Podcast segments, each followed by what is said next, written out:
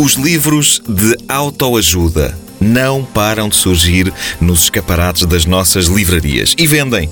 Vendem que se fartam. Então, se vendem que se fartam, não era suposto que, de um modo geral, as pessoas estivessem já todas felizes e ricas e de bem com a vida? E, no entanto, a sensação que dá é que a felicidade e o bem-estar das pessoas encontra-se precisamente na razão inversa do número de exemplares vendidos destes livros de autoajuda. O que é que se passa? Será que não há bons livros de autoajuda? Será que que não funcionam? Não serão eles capazes de trazer a felicidade a ninguém? Eu acho que sim. Eu acredito no poder dos livros de autoajuda. Eles funcionam. Senhoras e senhores, não viram, por exemplo, a qualidade do fatinho do Bob Proctor o indivíduo que escreveu O Segredo e que veio cá recentemente. Então não é, não é evidente que o livro lhe trouxe a felicidade e a riqueza. Então não me venham cá dizer que eles não funcionam, porque eles funcionam e bem. O Bob Proctor é um campeão da autoajuda. Se houve indivíduo a ajudar-se a si próprio, foi ele. A grande questão que muita gente não compreende é este conceito de autoajuda.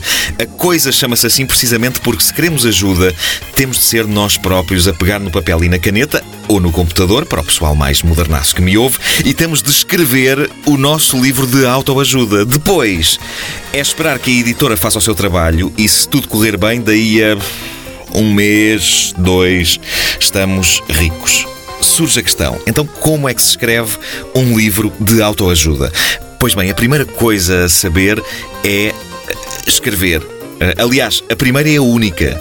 E nem é preciso saber escrever bem. Eles agora têm bons revisores nas editoras e depois eles corrigem os, os erros todos. Quando eu digo saber escrever, é saber alinhar minimamente as palavras numa frase. Até porque num livro de autoajuda as coisas têm de ser o mais simples possível.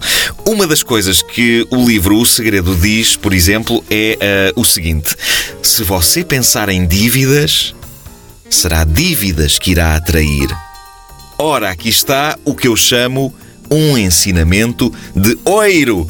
Não pensem nas dívidas. E a pessoa acaba de ler isto e pensa: Este gajo tem razão. Estou eu aqui atolhado em dívidas a sofrer. Não se fala mais nisso. Vou pegar, mas é no cartão de crédito e vou lá abaixo ao centro comercial comprar aquele LCD de alta definição que é para ver a bola.